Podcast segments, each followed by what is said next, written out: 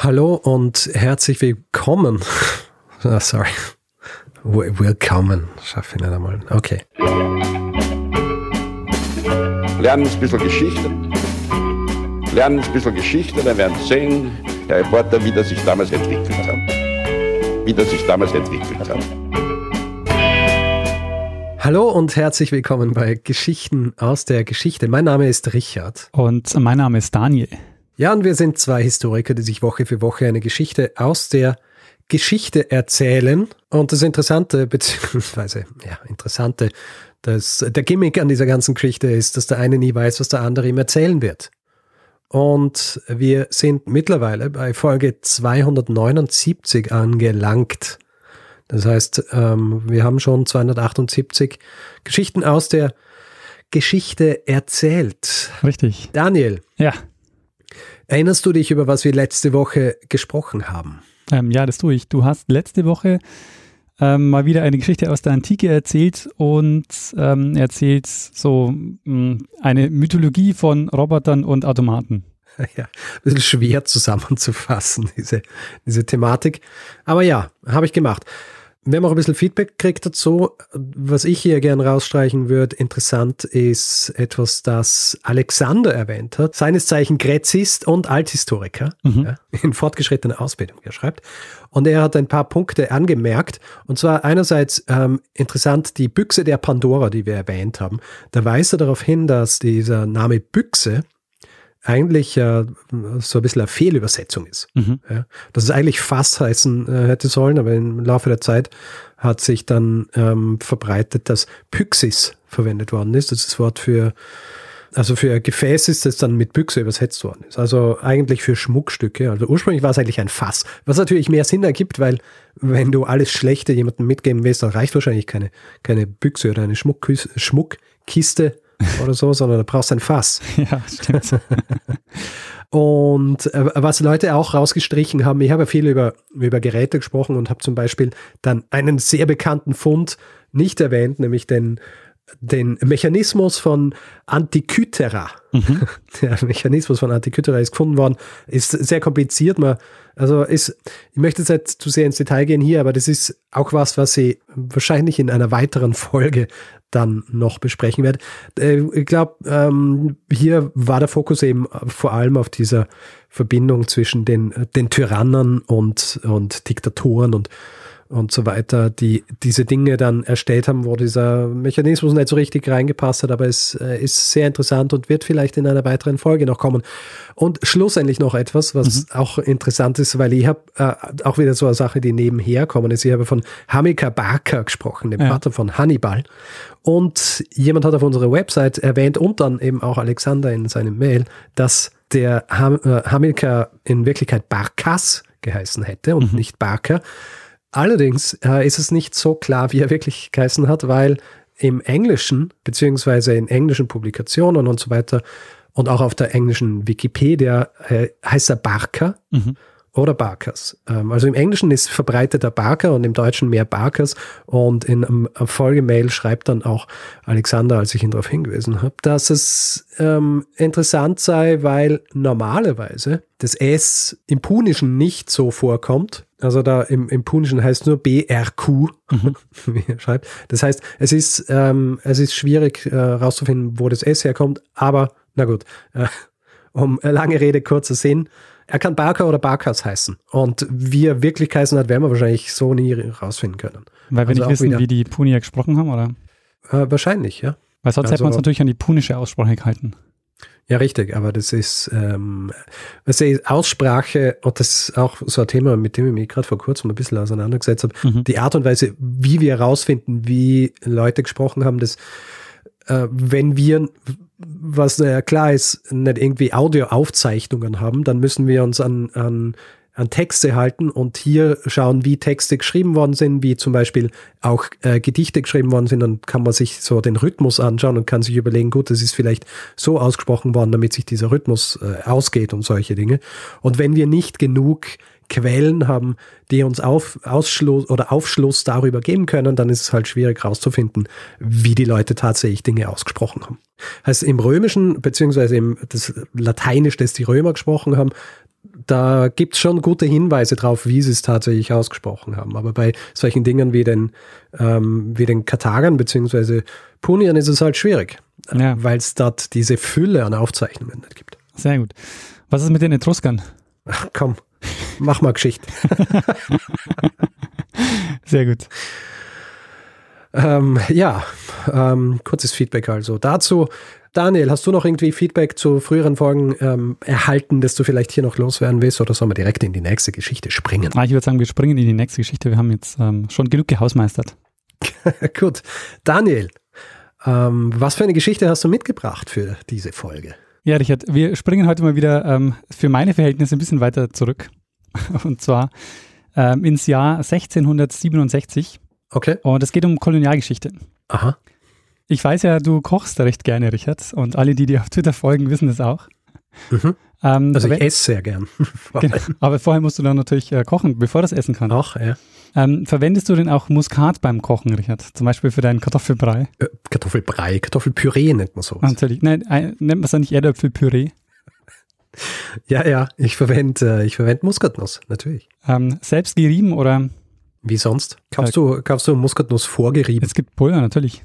Ja, na, das ist nicht gut. Verstehe. muss schon selber reiben. Ich muss dazu sagen, ich habe früher Muskatnuss nie mögen. Also als meine Mutter Muskatnuss in, in Püree gegeben hatte, ich habe es immer grausig gefunden. Und irgendwann hat sich das gewandelt. Jetzt äh, finde ich es äh, gut, aber ich kann es nicht beschreiben. Ähm, wir schauen uns heute an, Richard, warum New York New York heißt und äh, nicht mehr New Amsterdam oder Neu Amsterdam und was Muskat damit zu tun hat. Interessant. Kennst du die Okay. Geschichte? Nein? Was ich nämlich bislang nicht wusste, ist, dass Muskat im 17. Jahrhundert äh, eine der begehrtesten Kolonialwaren war. Aha. Und Muskat war praktisch teurer als Gold und so wertvoll, dass die Kolonialmächte England, Portugal und die Niederlande Krieg geführt haben um Muskat. Aha. Und äh, darum geht es in dieser äh, Geschichte heute. Sehr gut. Vielleicht erstmal äh, so allgemein ein paar Dinge zu Muskat. Ähm, die Muskatnuss wächst am Muskatnussbaum. Und ähm, von der Wortbedeutung her heißt Muskatnuss, also Muskat heißt sowas wie eine Nuss, die nach Moschus duftet. Ursprünglich, und das ist jetzt der Clou an der, an der Geschichte, gibt es Muskatnussbäume nur an einem, nur in einem sehr kleinen Gebiet auf der Erde. Und ich werde jetzt noch nicht äh, verraten, wo. Aber inzwischen ist es natürlich anders. Also es wird in einigen Ländern auf der Welt inzwischen äh, Muskat angebaut und es ist kein, es gibt kein Anbaumonopol mehr. Ähm, und die größten Produzenten heute sind äh, mit großem Abstand Guatemala und Indonesien. Und ähm, Muskat kann aber nicht nur als Gewürz verwendet werden, sondern natürlich auch als Droge. Äh, gehört davon, ja. Also ab einer gewissen Menge wirkt ähm, Muskat berauschend und wenn man zu viel Muskat ähm, zu sich nimmt, dann kann es auch tödlich sein. Ja, wie alles, von dem man zu viel zu sich nimmt. Genau, wobei, in, ja gut, aber in dem Fall ist es natürlich wirklich auch, dass es ähm, eine halluzogene Wirkung hat und äh, dann, also alle, die jetzt Sorge haben, weil sie gerne Muskat essen, ähm, wer nur sein Essen damit würzt, äh, ist weit davon entfernt, äh, dass es tödlich wird oder dass es berauschend wirkt. Mhm. Da muss man schon bewusst ähm, Muskat drauflegen, dass es dann tatsächlich auch diese Wirkung entfaltet. Ja. So, aber weißt du, wo Muskat ursprünglich gewachsen ist? Nein, Sagen dir die Gewürzinseln was? die Gewürzinseln, ja, gehört schon, aber keine Ahnung, äh, wo. Die äh, Gewürzinseln, äh, das ist eine Inselgruppe, die Molukken, die äh, heute zu Indonesien gehören. Mhm. Und zwei sehr bekannte Gewürze sind nur dort gewachsen, nämlich Muskat. Ähm, die sind vor allen Dingen auf den Banda-Inseln gewachsen dort und ähm, auf einigen anderen Inseln der Molukken sind die Gewürznelken gewachsen. Ja, Also Muskat und Gewürznelken sind äh, wirklich nur auf diesen, äh, nur auf dieser Inselgruppe gewachsen. Und weil Muskat nur dort gewachsen ist, hatten die Molukken praktisch ein Muskatmonopol, äh, bis äh, die Kolonialmächte gekommen sind. Die Kolonialmächte sind dann eben im 16. Jahrhundert ähm, gekommen und haben dann oder wollten dann eben selbst ein Monopol im Handel mit äh, Muskat aufbauen. Mhm. Und du fragst dich natürlich zu Recht, äh, ab wann war denn Muskat denn als Gewürz denn überhaupt bekannt auf der Welt außerhalb der Molukken? Weil ähm, letztendlich hat man ja wirklich, ähm, ähm, ja, kann ich jetzt schon verraten, bis zum 19. Jahrhundert nur auf den Molukken ähm, Muskat angebaut oder auf den Banda-Inseln. Und man kann es nicht so genau sagen, aber für die Zeit der ausgehenden Antike, so frühes Mittelalter, ähm, ist es recht sicher belegt, dass Muskat auch in Europa bekannt war. Also die, ähm, die indigene Bevölkerung auf den Banda-Inseln hat mit Muskat Handel betrieben, eben mit ähm, allem, was so drumherum war, was eben heute Indonesien heißt. Von da ist es dann eben nach, nach Java, Sumatra und eben dann ähm, hat sich dann in Asien verbreitet, ist dann über China und Indien irgendwann auch in Europa gelandet. Mhm. Äh, Und spätestens die Kreuzfahrer haben es dann eben mit nach, ähm, nach Europa gebracht. Äh, Einer der berühmtesten persischen Gelehrten, der Avicenna, der schreibt um das Jahr 1000 herum von einer Nuss aus Banda. Mhm. Die ersten Europäer, die dann die Molukken erreichen, sind die Portugiesen. Die sind früh auch schon gezielt auf der Suche nach Muskat und Gewürznelken. Und ähm, die Expeditionen werden deshalb auch von Handelsfamilien mitfinanziert. Also zum Beispiel die Fugger finanzieren dann auch ähm, Expeditionen.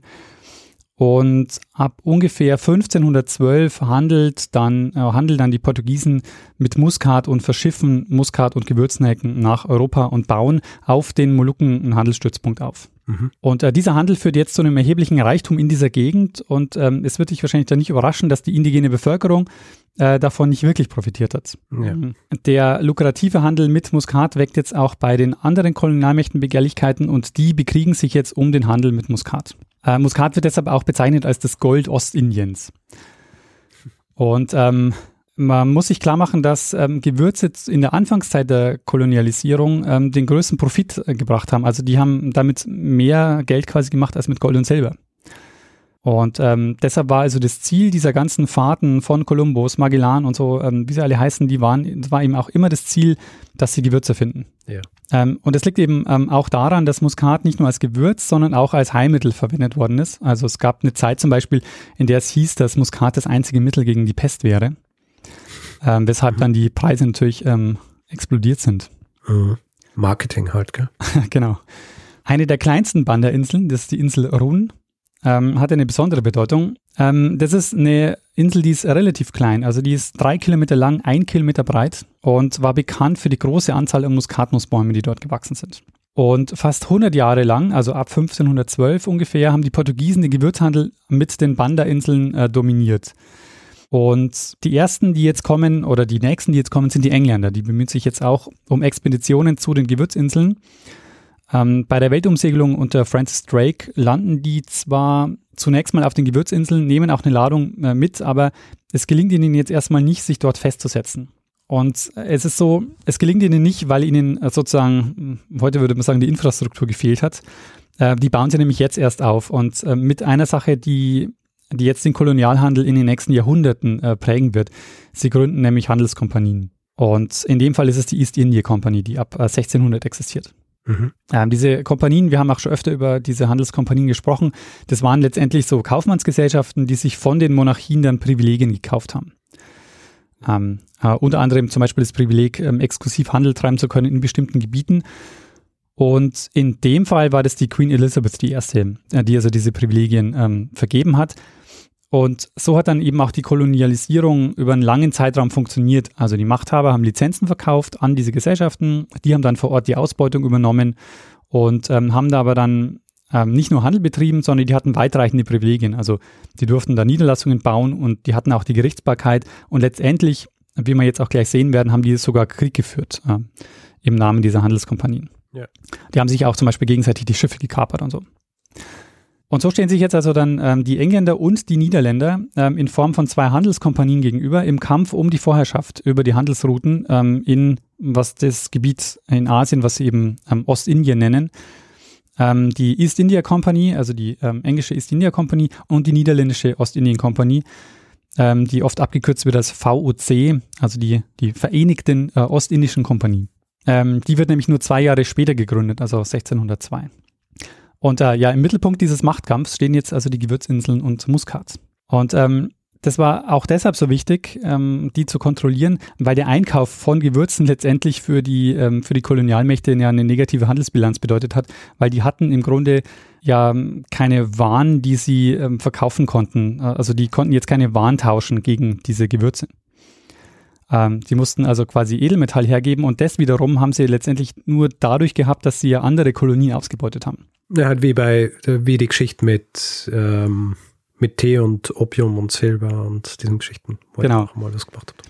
Ähm, also es ist jetzt so, wir sind so im Jahr um 1600, ähm, beide Handelskompanien betreiben jetzt Handel dort ähm, und sie schließen Verträge mit der indigenen Bevölkerung, bauen dort Niederlassungen und ähm, die Niederländer bauen, oder die, Niederländer, die Niederländer üben aber mehr Druck aus. Also die sind ständig präsent, äh, zwingen die Leute dort vor Ort in sogenannte Schutzverträge dass sie nur mit ihnen Handel treiben dürfen und sie gewinnen da Stück für Stück mehr Einfluss ähm, auf den Banderinseln und ähm, auf den Molukken. Und sie kontrollieren dann letztendlich eine Insel nach der anderen. Und Warum das nämlich so wichtig ist, ist so, diese Inseln, die waren keine politische Einheit, sondern das waren einzelne Siedlungen, die selbstständig waren. Und für diese Siedlungen äh, war jetzt der Handel mit der Ostindien-Kompanie nicht besonders attraktiv. Also wenn die jetzt gezwungen wurden, nur mit den Niederländern Handel zu treiben, dann war das für die eigentlich ein schlechter Deal, weil die hätten ja auch mit anderen äh, Gebieten, mit den anderen ähm, drumherum auch, ähm, auch, äh, auch Handel treiben können, hätten dann einen höheren Preis erzielt. Das heißt, die hatten natürlich kein Interesse daran, nur mit den Niederländern zu handeln. Und ähm, es gab dann unter anderem, es gab dann mehrere Expeditionen und bei einer niederländischen Expedition musste dann die politische Führung vor Ort einen Vertrag unterzeichnen, dass sie eben ähm, der Ostindien-Kompanie ein Muskatmonopol zusichern. Mhm. Und äh, die Bandanesen, die wehren sich dagegen. Äh, es kommt zu Streitigkeiten und ähm, es kommt mehrfach, ähm, eskaliert dann auch die Gewalt. Aber ähm, einmal ist es, ähm, ist es besonders schlimm oder ist es besonders hart, nämlich ähm, 1609 da kommt es dann zu einem Aufstand, ähm, der von den Niederländern blutig niedergeschlagen wird. Daraufhin ähm, wird den Bananesen ein Friedensvertrag, so eine Art Friedensvertrag ähm, aufdiktiert. Und ähm, dieser Vertrag bedeutet letztendlich, dass die Niederländer die Kontrolle über den Großteil der Banda-Inseln hatten, bis auf zwei kleine Inseln, nämlich Ai, also Ai und Run. Diese beiden Inseln, ähm, die hatten sie noch nicht unter Kontrolle. Und diese beiden Inseln versuchen jetzt die Engländer zu sichern. Äh, die hatten dort Faktoreien ähm, Faktoreien waren, äh, war in der, ja, das waren in der Kolonialzeit Handelsniederlassungen von Kaufleuten im Ausland. Und die haben sie jetzt befestigt, um sie vor Angriffen zu sichern.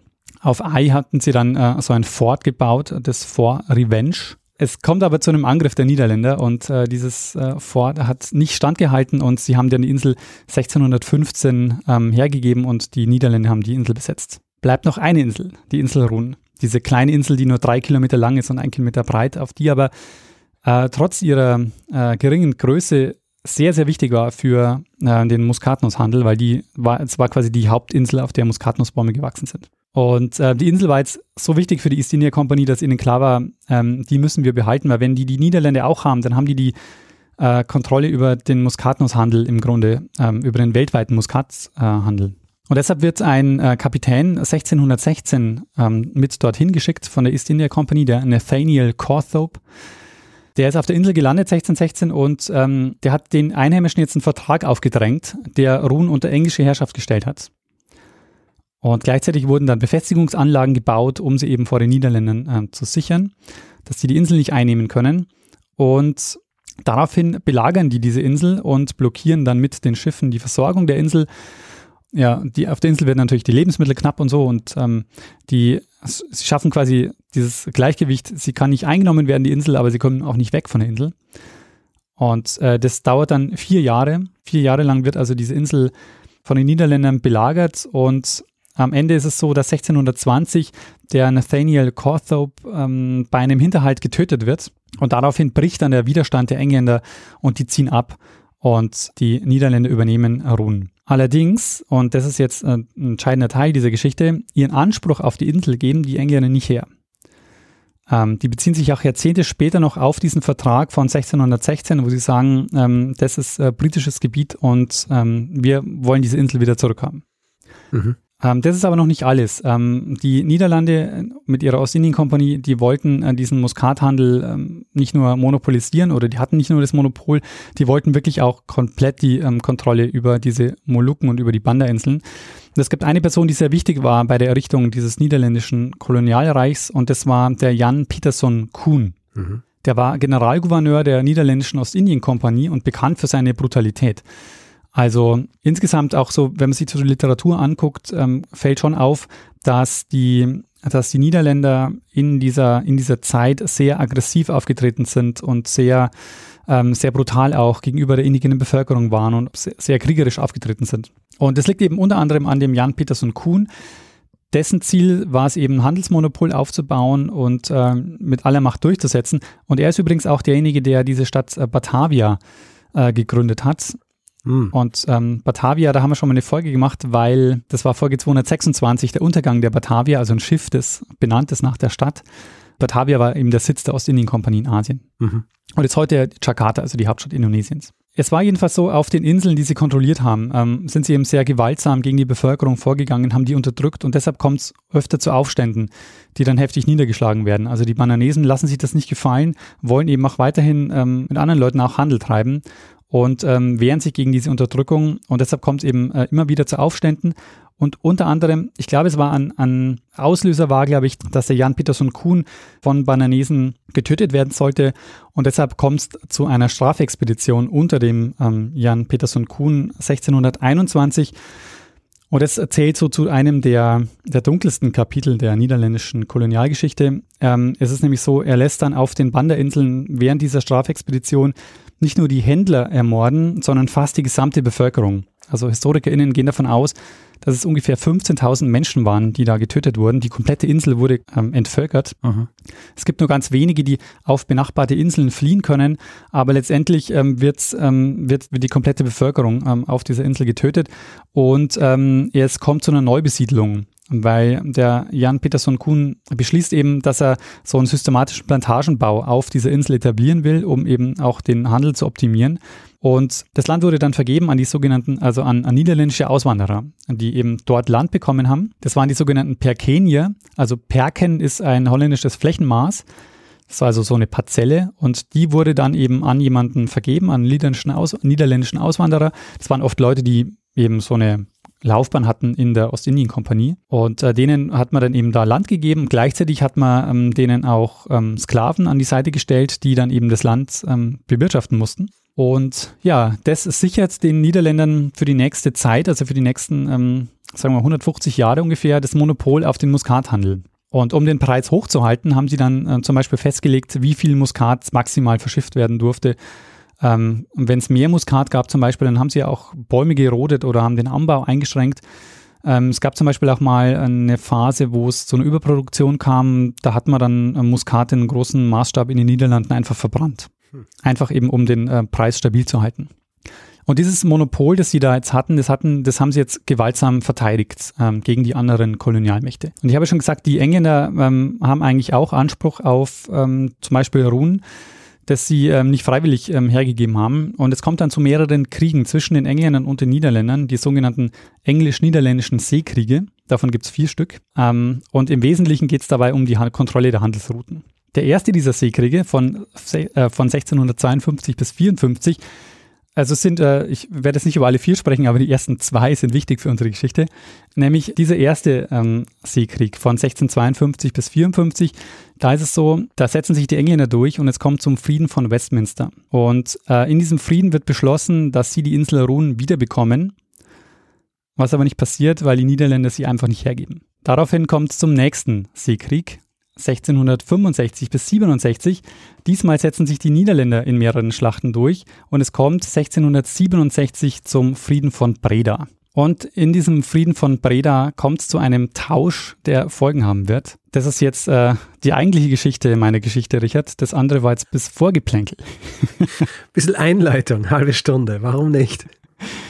Die Engländer verzichten nämlich beim Frieden von Breda auf Run und sagen, okay, könnt ihr behalten, der Muskat, das Muskatmonopol gehört euch. Macht, was ihr wollt damit. Wir behalten dafür eine andere Insel, die wir im Zuge des Krieges erobert haben.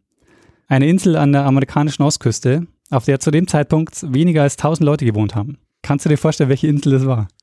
Ja, die Insel Manhattan. Richtig, Manhattan.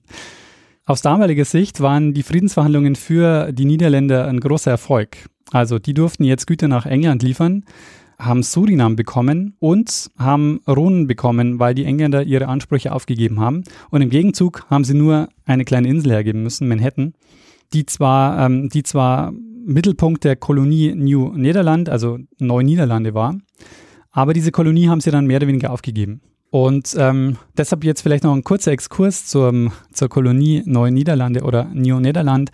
Ab 1624, also bis zum Frieden von Breda 1667, gab es eine niederländische Kolonie, nämlich New Nederland. Das hat die äh, niederländische Westindien-Kompanie aufgebaut. Und das war eben das Gebiet der heutigen Ostküste der USA. Und dazu haben einige, das war jetzt mehr als nur Manhattan, also da hat noch mehr dazu gehört. Es war so ein bisschen, unter anderem hat Manhattan und Long Island dazu gehört, aber es war eben so ein, ein Streifen an der Küste, an der Ostküste der USA und eben Mittelpunkt dessen war ähm, die Insel Manhattan, weil auf Manhattan hatten sie eben diese Siedlung gebaut, New Amsterdam. Die Siedlung war eben auch ähm, ja, Verwaltungssitz der Kolonie. Und Also die Niederländer bauen da jetzt also diese, diese Kolonie auf und ähm, es ist dann jetzt 1600, 1664, also kurz vor Beginn dieses zweiten englischen Seekrieges, äh, zweiten englisch-niederländischen Seekrieges.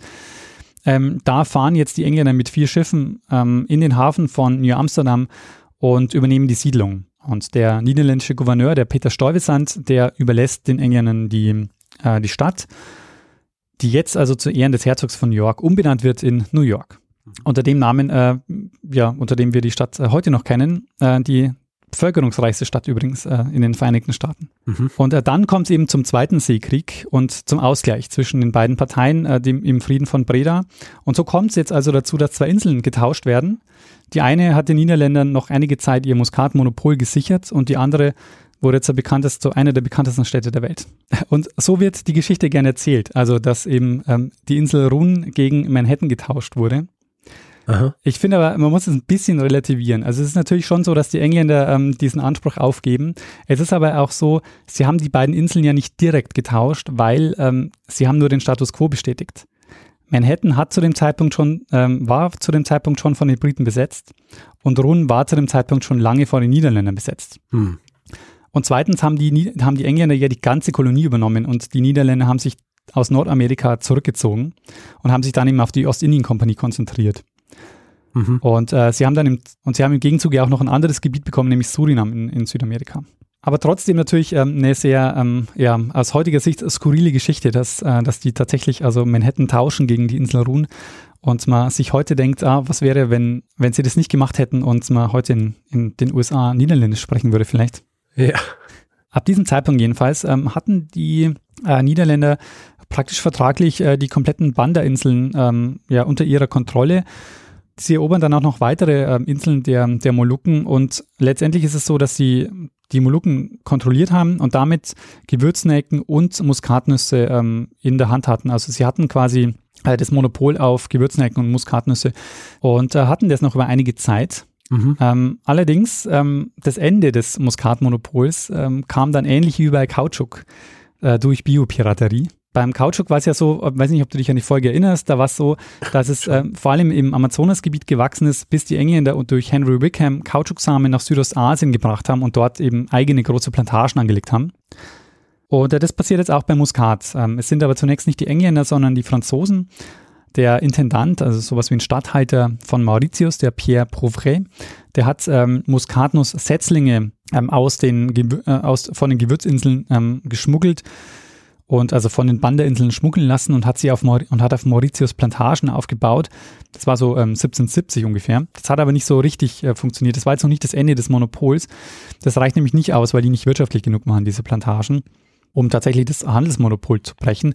Das passiert dann erst Ende des 18. Jahrhunderts, nämlich 1796 erobern die Engländer die Molukken und übergeben sie dann zwar 1802 wieder den Niederländern, aber Entscheidend ist, dass sie in dieser Zeit ähm, die Muskatnussbäume von den Banda-Inseln in weitere Gebiete bringen. Also sie haben dann Setzlinge eben in andere Gebiete gebracht und äh, dort Plantagen aufgebaut und damit endet das äh, Muskatmonopol endgültig. Mhm. Allerdings muss man sagen, es war zu dem Zeitpunkt auch schon gar nicht mehr so relevant, weil man konnte mit Muskat nicht mehr so viel Geld verdienen. Der Muskatmarkt war nicht mehr so lukrativ. Der Markt war einfach gesättigt. ja, er war, aber warum war Im er gesättigt? Im wahrsten Sinne des Wortes. Warum war der Markt gesättigt? Das ist äh, nämlich eine, eine Geschichte, die du eventuell auch wissen könntest weil es halt schon genug gegeben hat und äh, es war nicht mehr so außergewöhnlich. Ja, aber es war, also bevor quasi dieses Monopol gebrochen war, war der Markt auch schon nicht mehr so lukrativ. Naja, wahrscheinlich hat's ja, äh, ist abgelöst worden durch ein anderes Gewürz. Genau, das, äh, die, neu, die neuen Essensgewohnheiten waren es. Ähm, ha. Ah, ja. Wir haben schon mal darüber gesprochen in ähm, der Folge 60, wie das Essen erfunden wurde. Nach der französischen Revolution setzt sich eine neue Art von Küche durch, die weggeht von dieser Gewürzküche und mehr hin zu dieser Eigengeschmacksküche geht. Mhm. Und der Muskat steht eben eigentlich so als ja, für diese alte Gewürzküche, wo man eben sehr stark äh, würzt und, und wo man eben auch Muskat als Heilmittel, Heilmittel zum Beispiel benutzt hat. Das, das fällt eben jetzt so langsam auch weg. Ähm, Muskat ja. verliert die Bedeutung als Gewürz. Ähm, der Muskatanbau ist für die Bewohnerinnen äh, der Bandeinseln aber auch heute noch äh, die, der wichtigste Wirtschaftszweig, aber der Anteil am weltweiten Muskatmarkt ist natürlich ähm, verschwindend gering. Und es war übrigens äh, interessanterweise so, ähm, dass, äh, dass es sehr äh, dass es typisch war für die, für die Ausfuhr von Muskatnüssen, dass die vor der Ausfuhr gekalkt wurden. Und zwar hat man das deshalb gemacht, weil man Angst hatte, dass die dann auch austreiben, dass man die dann eben auch woanders nochmal anpflanzen kann. Ja. Ähm, was aber biologisch, glaube ich, gar nicht funktioniert. Ähm, soweit ich das gelesen habe, ist nämlich das Fenster, in dem das funktioniert, relativ klein. Das heißt, äh, nach der Überfahrt wäre das gar nicht mehr gegangen. Aber das gilt als sehr typisch für die niederländische Muskatnuss, dass sie eben gekalkt wurde. Ja, Richard, und das war meine Geschichte über Muskat und warum das Gewürz im Zentrum des Konflikts äh, um die koloniale Vorherrschaft zwischen England und den Niederlanden stand und warum Muskat letztendlich äh, Teil der Weltpolitik war. Und, äh, und warum New York äh, englisch wurde dadurch. Sehr gut.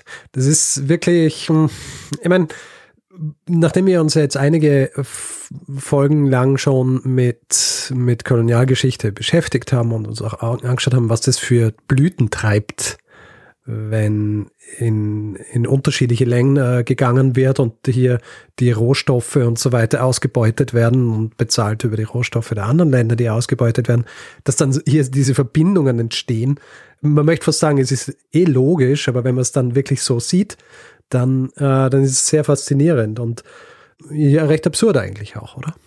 Ja, absolut.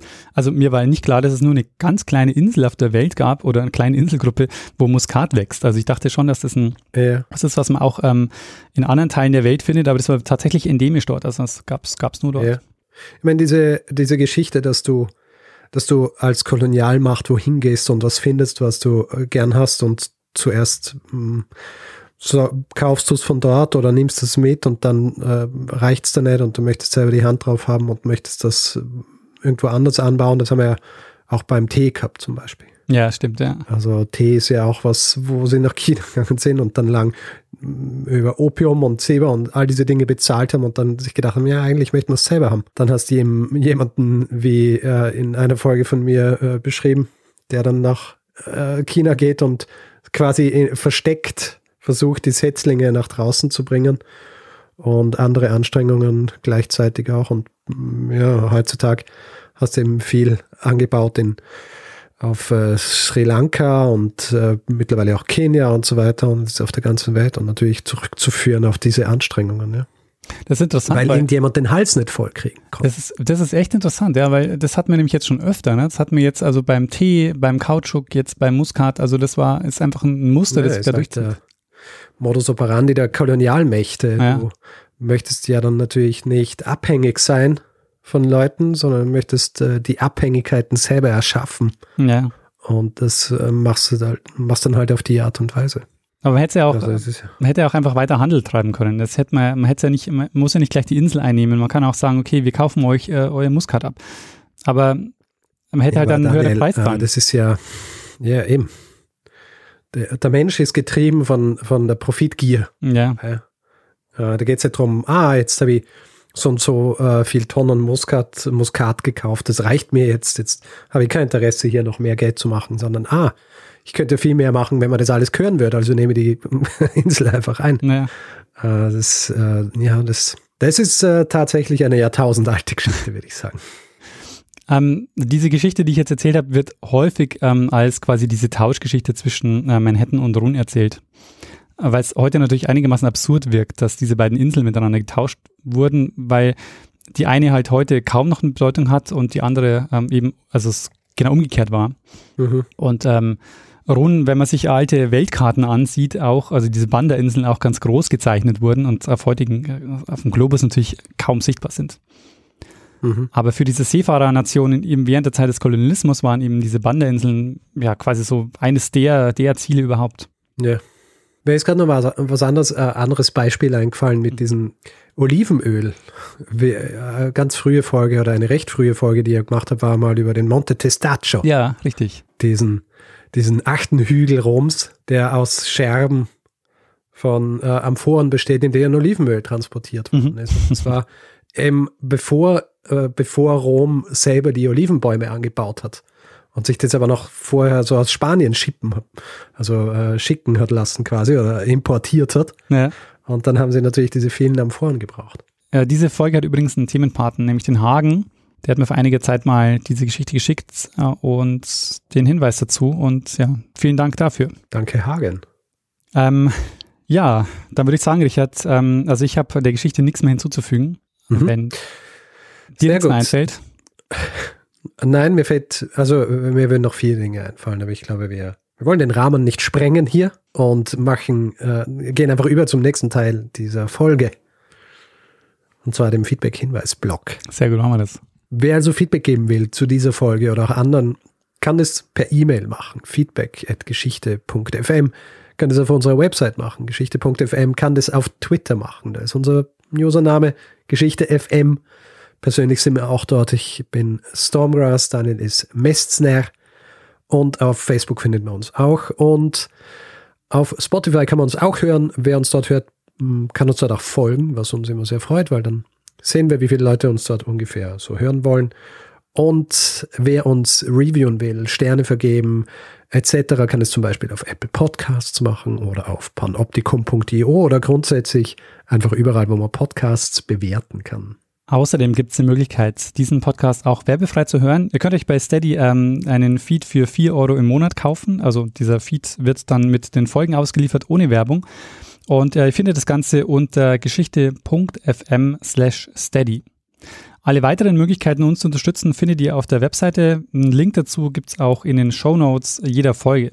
Und wir bedanken uns in dieser Woche bei Jan, Lorenz, Günther, Katharina, Oliver, Christoph, Judith, Sebastian, Sofian, Martin, Jan, Georg, Sibylla, Bita, Anja, Lena, Paul, Markus, Maximilian, Tom, Tillmann, Alfredo, Klaus, Sophia, Nina, Thomas, Ute, Peter, Joachim, Julian, Katrin, Johannes, Christoph und Nils.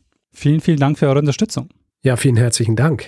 Tja, Richard, dann würde ich sagen, ähm, beenden wir diese Folge, wie wir sonst auch alle anderen Folgen beenden und geben dem einen das letzte Wort, der es immer hat. Bruno Kreisky. Lernen ein bisschen Geschichte. Lernen ein bisschen Geschichte, dann werden Sie sehen, Herr Reporter, wie das sich damals entwickelt hat. Wie das sich damals entwickelt hat. Ähm, kannst du mal den Geschmack beschreiben von Muskat? Nein. Wieso nicht? Äh, kann ich nicht beschreiben. Es ähm, ist eigen. Ich muss dazu sagen, ich habe früher Muskatnuss nie mögen. Also als meine Mutter Muskatnuss in, in Püree gegeben hatte, ich habe es immer grausig gefunden. Und irgendwann hat sich das gewandelt. Jetzt äh, finde ich es äh, gut, aber ich kann es nicht beschreiben. Wie soll ich sagen, ich bin schlecht im Beschreiben von Geschmäckern grundsätzlich.